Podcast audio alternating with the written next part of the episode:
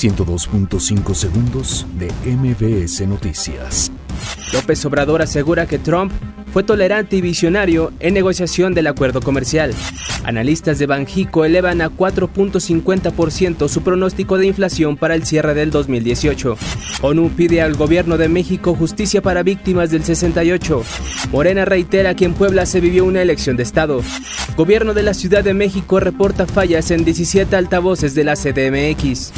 Tormenta tropical Rosa tocará tierra en Baja California.